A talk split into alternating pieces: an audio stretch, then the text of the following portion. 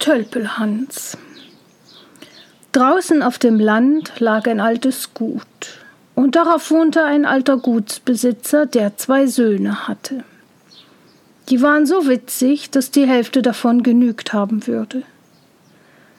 Sie wollten um des Königs Tochter freien, und dazu hatten sie ein gutes Recht, denn sie hatte bekannt machen lassen, dass sie den zum Mann nehmen wollte, der sein Mundwerk am besten zu gebrauchen wisse.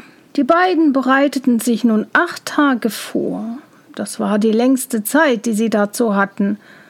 Aber es genügte auch, denn sie besaßen Vorkenntnisse und die sind sehr nützlich. Der eine wusste das ganze lateinische Lexikon und drei Jahrgänge von dem Tageblatt des Städtchens auswendig.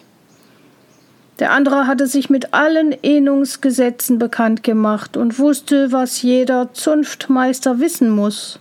Und deswegen meint er auch, dass er von Staatsangelegenheiten mitreden könne. Außerdem verstand er sich auch darauf, Hosenträger zu sticken, denn er war zierlich und geschickt. Ich bekomme die Königstochter, riefen sie beide, und dann gab der Vater einem jeden ein schönes Pferd. Der, der das Wörterbuch und die Zeitung auswendig wusste, bekam einen kohlschwarzen Rappen, und der Innungskluge einen milchweißen Schimmel. Und dann schmierten sie sich die Mundwinkel mit Lebertran ein, damit sie recht geschmeidig würden. Alles Gesinde stand unten auf dem Hof, um sie zu Pferd steigen zu sehen. Da kam der dritte Bruder, denn es waren drei Söhne auf dem Gut. Aber den rechnete niemand mit, denn er war nicht so gelehrt wie die beiden anderen und man nannte ihn allgemein Tölpelhans. Ja, wo wollt ihr hin? Ihr habt euch ja so fein gemacht, fragte er. Ja, zu Hofe, um uns die Königstochter zu erschwatzen. Hast du nicht gehört, was im ganzen Land ausgetrommelt ist? Und dann erzählten sie es ihm. Ei, der Teufel, da bin ich mit dabei, sagte Tölpelhans, und die Brüder lachten ihn aus und ritten von dannen. Ja, Vater, ich will auch ein Pferd haben, schrie Tölpelhans. Ich krieg solche Lust, mich zu verheiraten. Nimmt sie mich, so nimmt sie mich. Und nimmt sie mich nicht, so nehm ich sie. Kriegen tu ich sie. Ach, was Unsinn, sagte der Vater. Dir geb ich kein Pferd. Du kannst ja nicht reden. Nein, deine Brüder, das sind ein paar Prachtkerle. Also wenn ich kein Pferd haben soll, sagte Tölpelhans, dann nehme ich den Ziegenbock, der gehört mir und der kann mich gut tragen.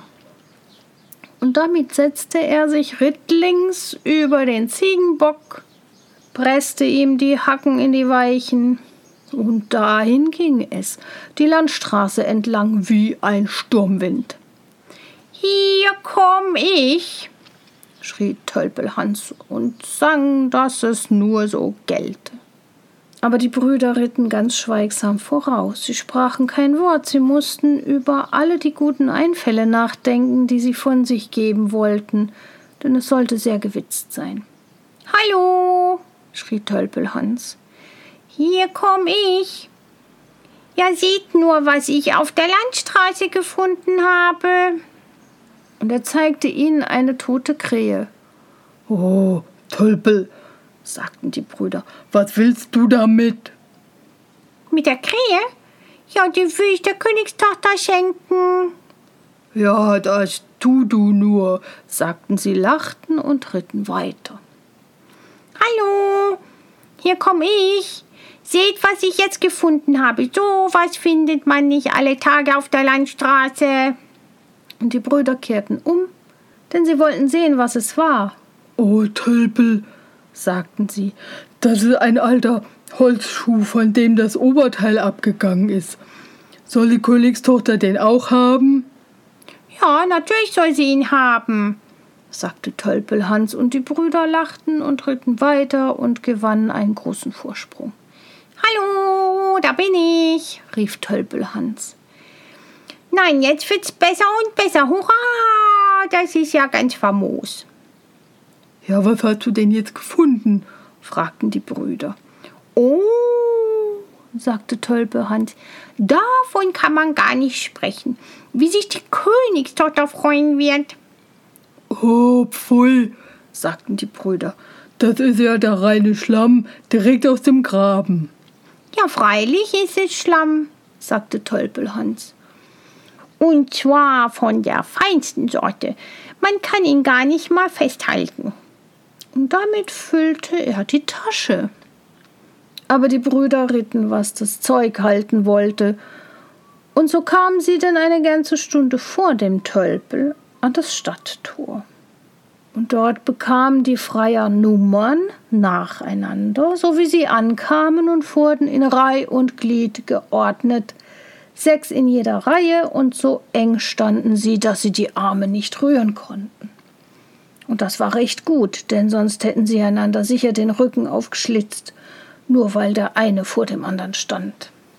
Alle Einwohner des Landes standen rings um das Schloss herum, bis an die Fenster hinauf, um zu sehen, wie die Königstochter die Freier empfing.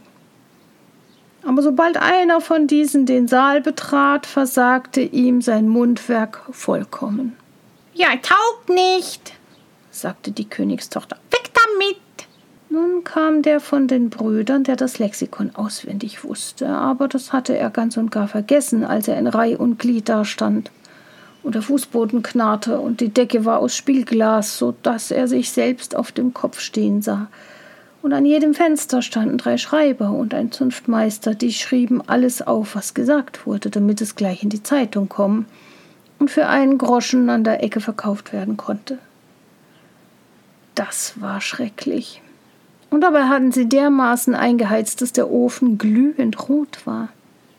Oh, hier ist eine ganz entsetzliche Hitze, sagte der Freier.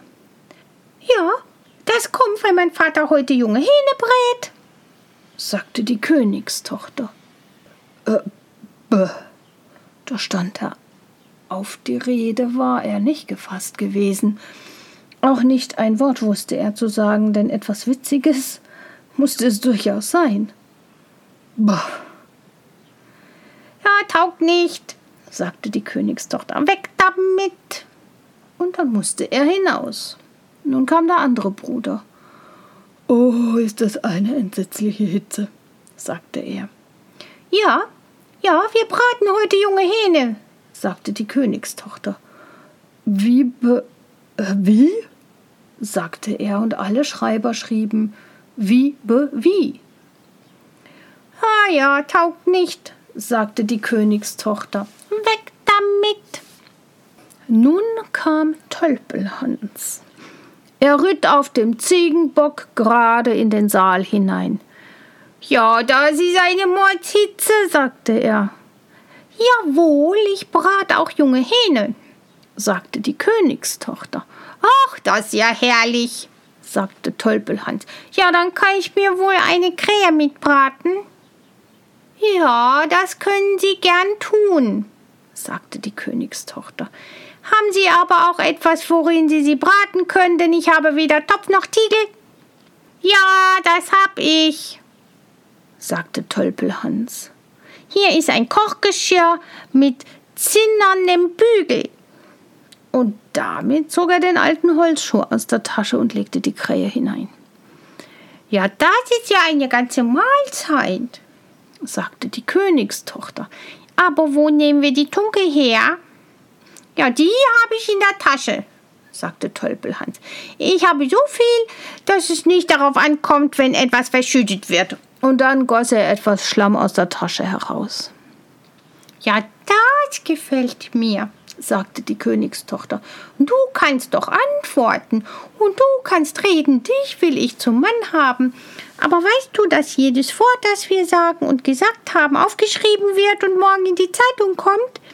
An jedem Fenster stehen, wie du siehst, die Reichschreiber und ein alter Zunftältester, und der ist der Allerschlimmste, denn er kann nichts begreifen. Aber das sagte sie nur, um ihn bange zu machen, und alle Schreiber wieherten, und dabei spritzte jeder einen Tintenklecks auf den Fußboden. Ah ja, das ist also die Herrschaft, sagte Tölpelhans. Nun, Dann will ich dem Zunftältesten das Beste geben. Und dann kehrte er seine Tasche um und warf ihm den Schlamm ins Gesicht. Ach, das ist fein, sagte die Königstochter. Das hätte ich nicht tun können, aber ich werde es schon lernen. Und dann wurde Tölpelhans König und bekam eine Frau und eine Krone und saß auf einem Thron. Und das Ganze haben wir in der Zeitung des Zunftältesten gelesen und auf die kann man sich gar nicht verlassen.